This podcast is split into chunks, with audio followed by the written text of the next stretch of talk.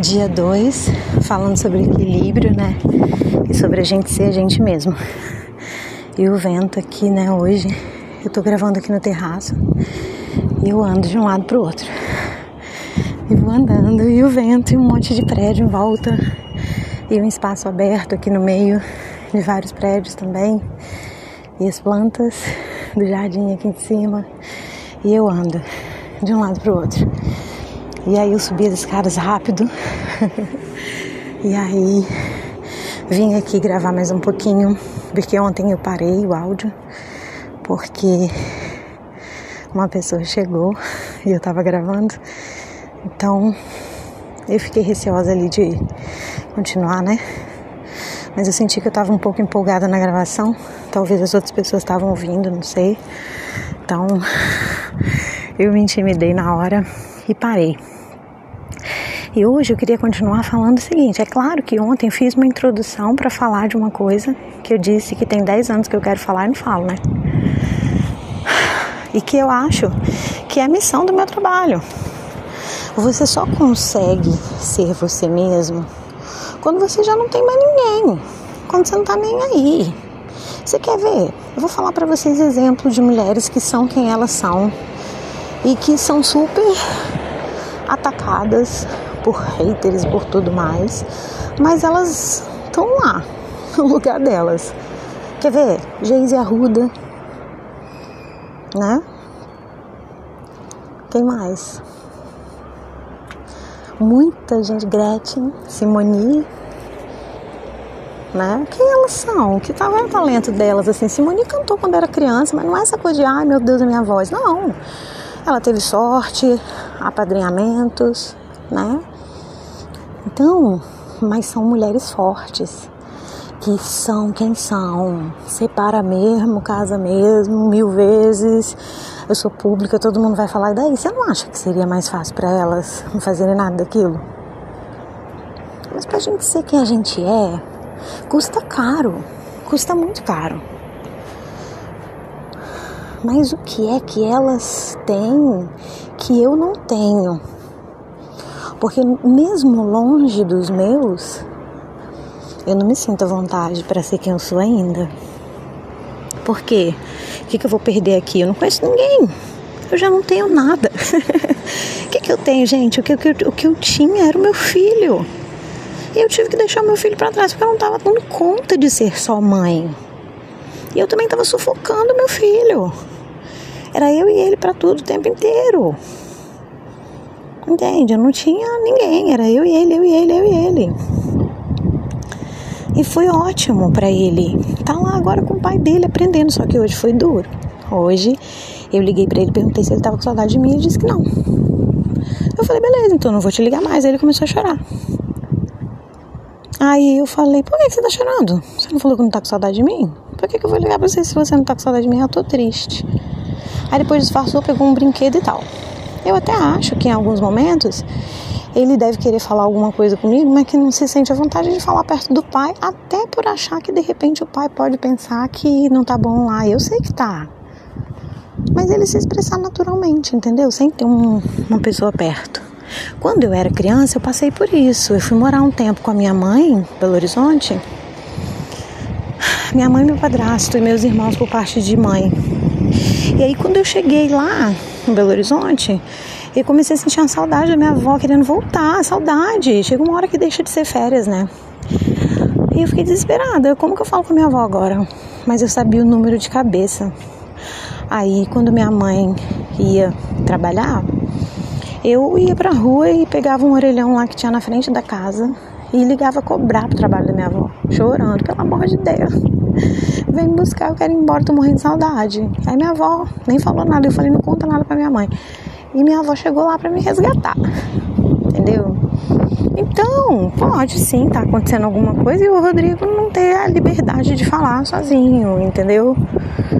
É complicado. Quando ele estava comigo também, o pai ligava. Às vezes eu saía, ia na padaria, por exemplo, deixava os dois falando no vídeo, coisa assim, sabe? A padaria era pertinho de casa, mas enfim. Então ele falou para mim hoje que não tá com saudade de mim. E aí a minha reação na hora, de verdade, veio para minha consciência. A consciência é maravilhosa demais, gente. impede a gente de sofrer muito. A consciência veio para mim e falou assim: Olha só, nem pense em chorar, nem ficar triste, nem nada. Entendeu? É um, uma criança. Do jeito que você fizer, vai ser. Se você olhar pelo lado positivo, vai ser positivo. Se olhar pelo negativo da fantasia, vai ficar ruim. Então, olhe pelo lado positivo e leva por menos e pronto. E eu não sou mais apegada a nada. Não sou mais apegada a nada.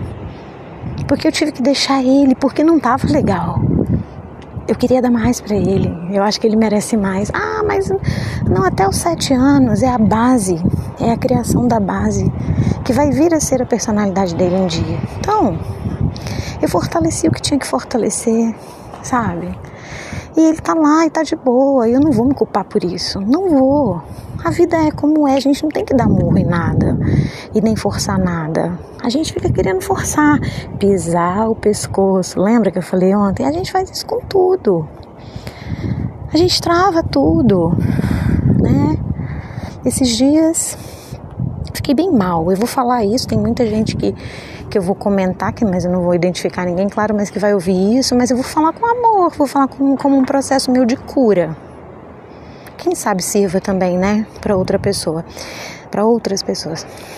Eu sempre tive uma relação complicada com a minha família.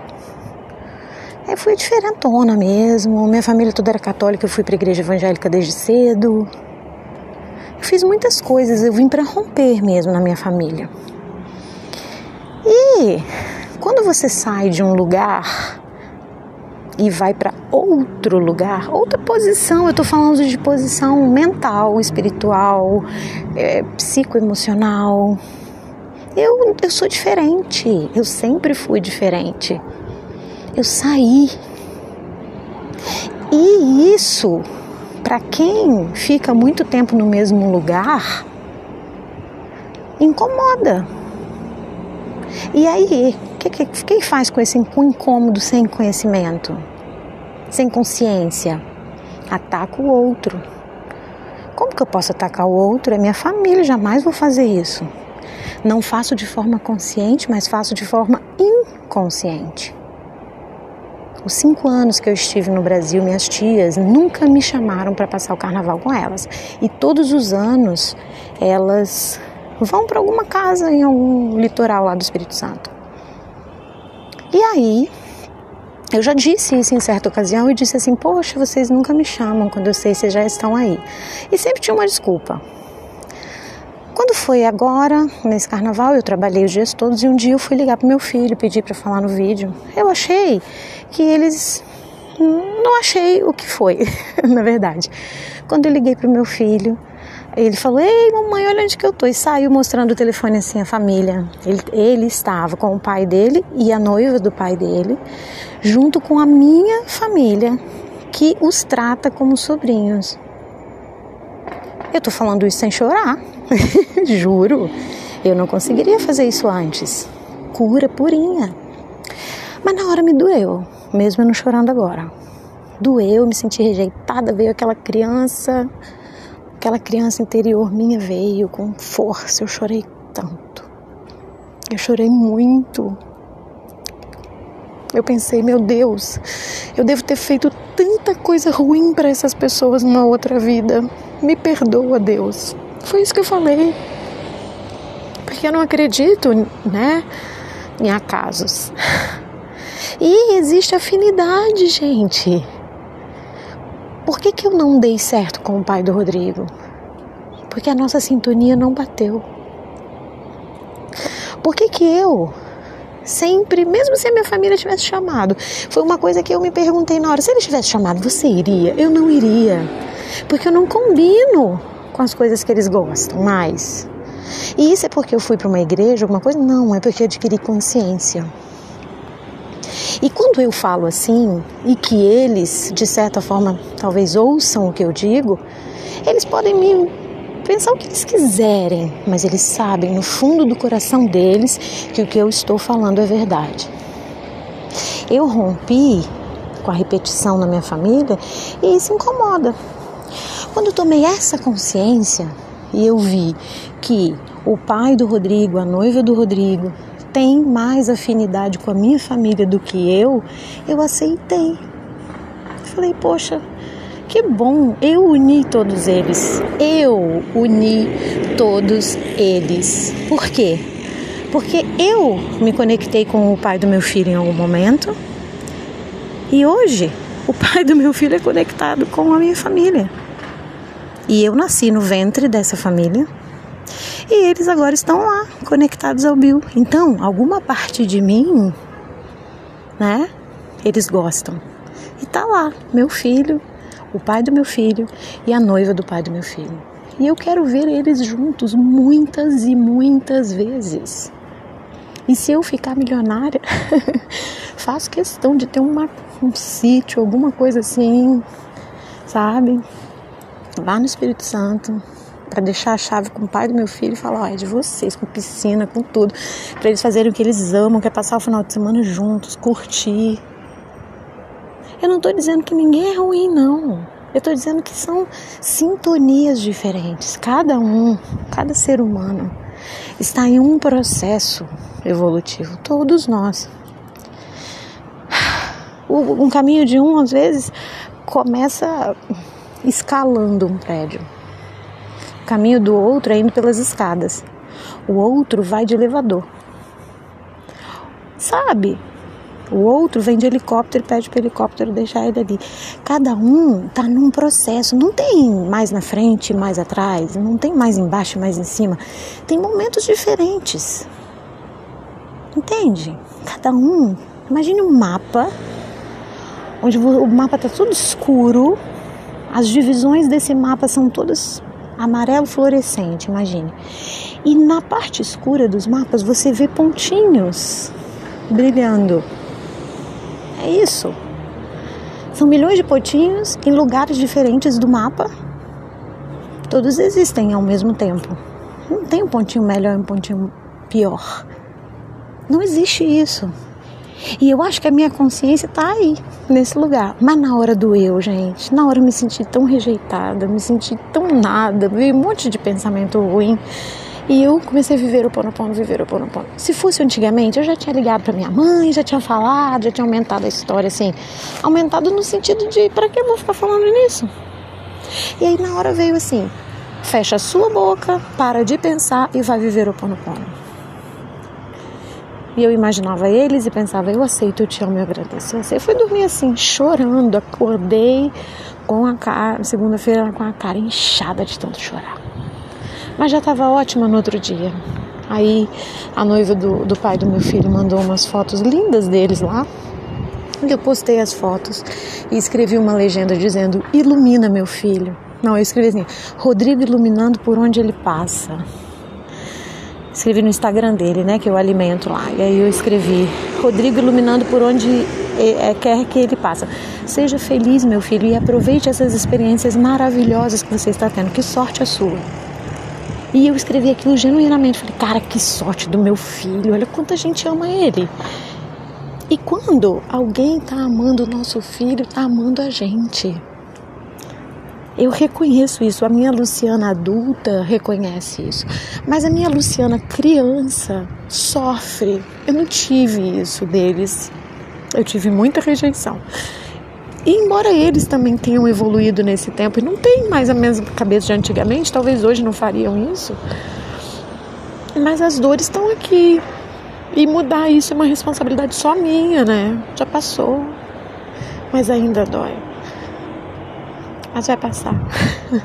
Já não dói como antes. Olha a mudança de comportamento que eu tenho hoje. Talvez isso aconteça com você. Talvez você esteja aí me ouvindo e pensando: poxa, eu preciso agir assim também em determinada situação da minha vida. Muitas emoções, né? Pois é. E eu comecei esse podcast hoje para dizer que será que a gente não é aquilo que a gente deveria ser de forma original e que a gente queria, tipo a Gretchen, Simoni, né, essas mulheres todas aí. Será que a gente não é o que a gente quer ser por culpa do outro? Do que o outro vai falar, do que o outro vai pensar? Ou o outro não tem nada a ver com isso, o outro é só culpado que a gente quis achar. Porque na verdade, se a gente estivesse sozinho, a gente não faria do mesmo jeito. Eu pensei nisso hoje, porque tem algumas coisas que eu gostaria de fazer. Eu tô longe, sabe? Eu posso amanhã estar em outro lugar se eu quiser. Eu só existo virtualmente hoje para a maioria das pessoas, né? Mas mesmo assim, eu não tenho coragem de fazer algumas coisas que eu gostaria de fazer. Você vai falando, sim, mas o que, que é que você gostaria de fazer que você não tem coragem? Que as pessoas iam te condenar muito? Muita coisa. E eu vou começar pelo mais leve, porque eu vou abrir muita coisa aqui polêmica. Mas o meu estado de consciência, se você está acompanhando os meus podcasts, você está vendo que aqui não tem nada de loucura. Aqui tem uma consciência muito, muito, muito pesada vinda dos meus estudos, das minhas experiências, dos meus quase 46 anos, né?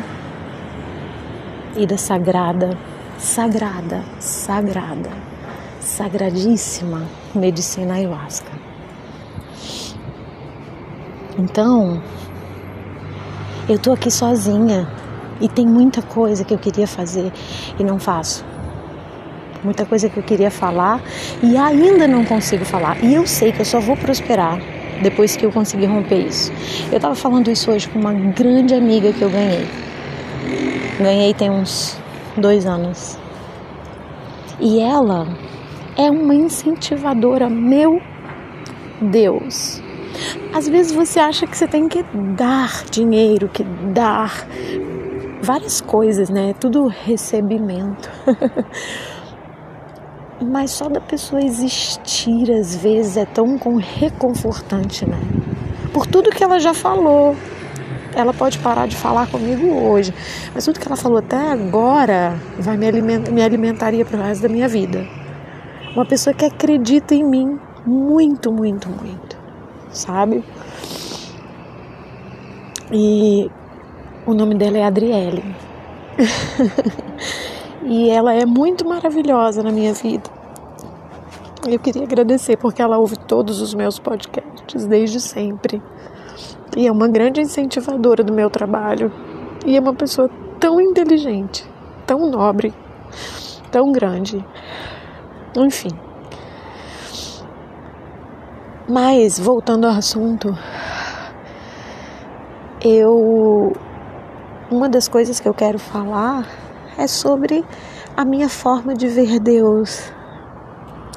E eu sei que isso é uma coisa que mexe muito com as pessoas, porque é uma das crenças mais enraizadas que nós temos, principalmente os brasileiros, né?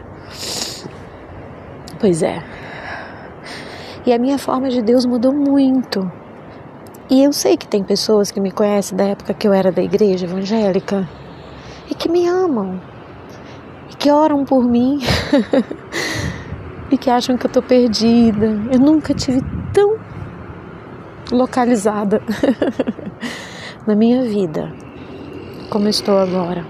Eu nunca tive tanta lucidez e consciência de Deus de espiritualidade, de conexão com Deus.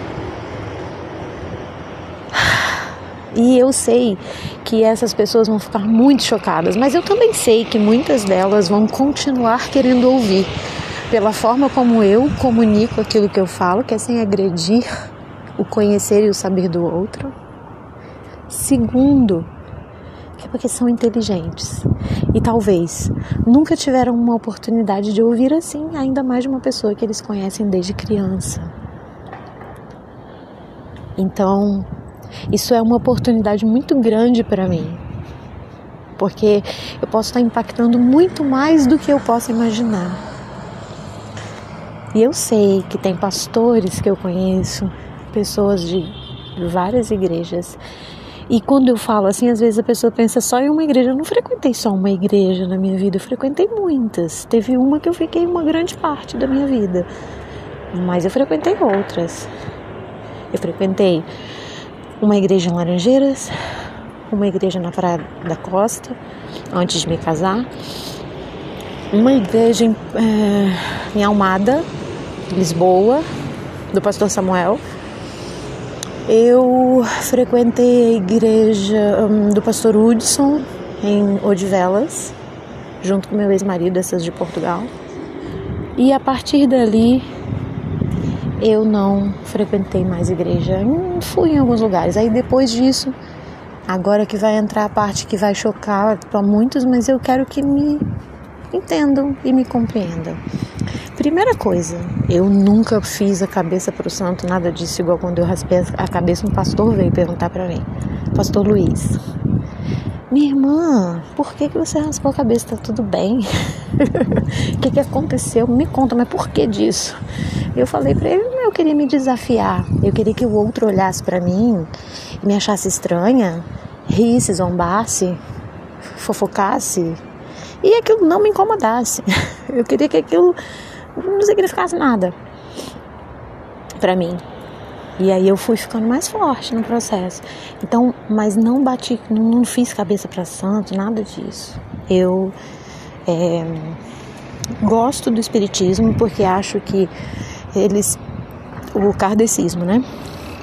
Eu acho que o kardecismo ele ele pegou o evangelho de Jesus e transformou, em outras palavras, né, no evangelho segundo o espiritismo, levando a questão da reencarnação como pilar, né? Então existe todo um contexto muito sério ali atrás daquela doutrina, né? E, e, Jesus é o nome que se fala o tempo inteiro nas sessões. Eu nunca fui numa sessão mediúnica, só participei de palestras, harmonização e sala de passe que o passe, você senta numa cadeira, o irmão em silêncio na frente impõe as mãos, depois você vai embora, toma uma aguinha e pronto. Na Igreja Universal tem água benzida, orada, blá blá blá. Na Igreja Católica também tem água. A imposição de mãos. Tem na Igreja Evangélica imposição de mãos. Tem imposição de mãos na Igreja Católica. Então, eu fui andando em outras religiões até para hoje eu conseguir falar num lugar de conhecimento.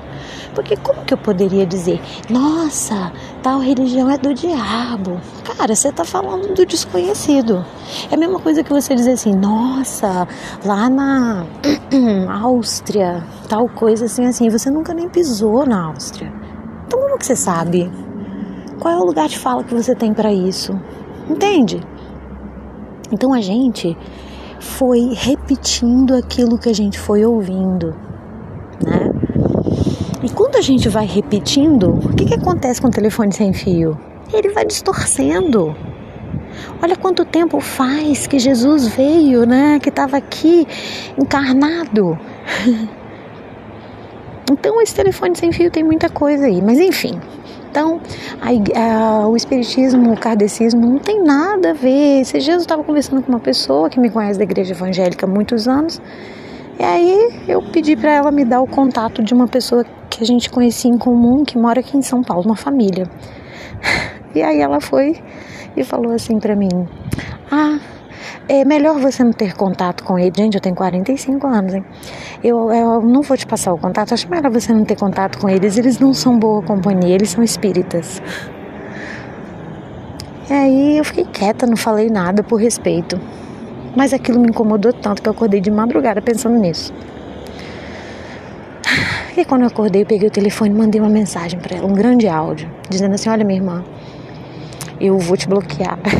Às vezes eu sou radical, gente. Tô no caminho, tô no processo. Falei, ó, minha irmã, eu vou te bloquear. Obrigada por tudo. Você foi uma bênção na minha vida durante muito tempo, mas olha, eu não quero esse Jesus seu aí não. E ela me forçando a arrumar uma igreja aqui, que ela queria uma igreja para mim, que, que o lar mesmo que eu tinha que estar era aqui, na igreja do Senhor e os irmãos e isso e aquilo. Eu falei, cara, mas isso faz sentido para você, não faz para mim. Por que, que você tá falando assim para mim, me impondo dessa forma, como se a sua verdade tivesse que ser a minha? Eu não saio por aí pela rua falando para ninguém acreditar no que eu acredito.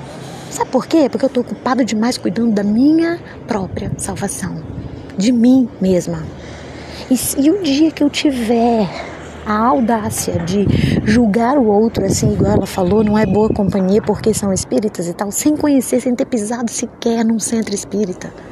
E eu mandei mensagem para ela, falei assim: "Olha, eu nunca te falei porque eu não queria te agredir, mas eu não tenho religião nenhuma, mas me identifico muito com a doutrina espírita. Muito mesmo. Não fale assim porque você nunca esteve lá. A coisa do demônio ela ia falar, com certeza não dei, não dei oportunidade para ela falar. Falei, olha, não vá, não fale assim. Se for para servir Jesus igual você, para falar que o outro não é minha companhia, e se eu não não tivesse nada a ver com, com a religião espírita e fosse evangélica ou qualquer coisa, eu em companhia deles não seria influenciada, eu seria influência. Você não sabe a mulher que eu sou. Entende? Então eu não vou caracterizar, nem rotular, nem dizer que o outro não pode ser amigo do outro por causa da religião que aquele professa. Para, gente. E eu falei para ela que pena que você tá no mesmo lugar de consciência. Que pena. Deus te abençoe. Um abraço para você. Fica com Deus. Obrigada. Mas daqui para frente não dá dá, gente, não dá. Uma pessoa que tem 70 anos e não mudou até agora, com pandemia, com tudo que aconteceu, vai mudar mais? Não muda, gente. Não muda. Não muda, não. Então tá tudo bem. Tá tudo bem, sabe? Eu acredito que a gente precisa se colocar num lugar de mais aprendiz do que a gente sempre foi em toda a nossa vida. Porque nós estamos num tempo de muita aprendizagem, muita aprendizagem. Então, cara, eu não acredito que tudo, se você quebrar um prédio, tô olhando para um prédio aqui, quebrou o prédio, caiu, espatifou, puxa, aquilo vai virar uma poeira que depois vai se assentar com a chuva e vai incorporar no novamente na terra. Mesmo que tirem todos os entulhos e joguem em outro lugar, vai estar na terra. Nada se acaba assim, não existe. Quantos anos para se decompor um plástico, um papelão, uma espuma? E nós, que somos o conteúdo mais caro e valioso que existe na existência, que é o nosso espírito, a centelha divina que há em nós, que nos mantém ligados, vivos, conectados à experiência, não vai acabar. Acabou. Fala sério, gente. Não cabe outra expressão a não ser essa. Fala sério. Então, a reencarnação para mim é uma verdade. E o que que reencarna? Reencarna a minha consciência. É a minha consciência que reencarna. Então, quando você diz, ah, o espírito que baixou lá num terreiro no corpo de não sei quem, é tudo demônio. Existem demônios e existem não demônios. Na visão do evangélico, por exemplo, eu consigo falar para os dois públicos, sem agredir um ao outro. Por quê? Porque eu estou nesse lugar de limite, de as motos, equilíbrio, buscando esse equilíbrio, mas com conhecimento. Vocês podem ver que eu pego o telefone e simplesmente eu gravo, o conhecimento está dentro de mim. Mas eu falo melhor assim do que no vídeo. Porque no vídeo, querendo ou não, você fica querendo ali meio que tipo, ah, a cara tá muito ali. A pessoa tá me julgando, né? Enfim, gente, eu vou parar por aqui hoje, que tá dando 28 minutos e tal, de novo. é, mas hoje eu tô abrindo um pouquinho para falar sobre religião. E eu vou falar mais sobre outras religiões que eu também tive acesso e conheci. E a gente vai conversando. Se você acha que esse conhecimento está te agredindo de alguma forma, não ouça mais. Simples assim. Agora, se você disser, olha, até agora ela não atacou minha religião, não falou mal do meu Deus, não está falando nada ali que tá. Então eu vou continuar ouvindo. Então me dê essa oportunidade, por favor, ouça. Encaminha para alguém que você acha que precisa disso também. Eu quero, sabe o quê? Que você seja melhor onde você se sentir melhor. Na sua igreja, na sua casa, onde você quiser, tá bom? Eu aceito, eu te amo e eu agradeço. Até o próximo podcast.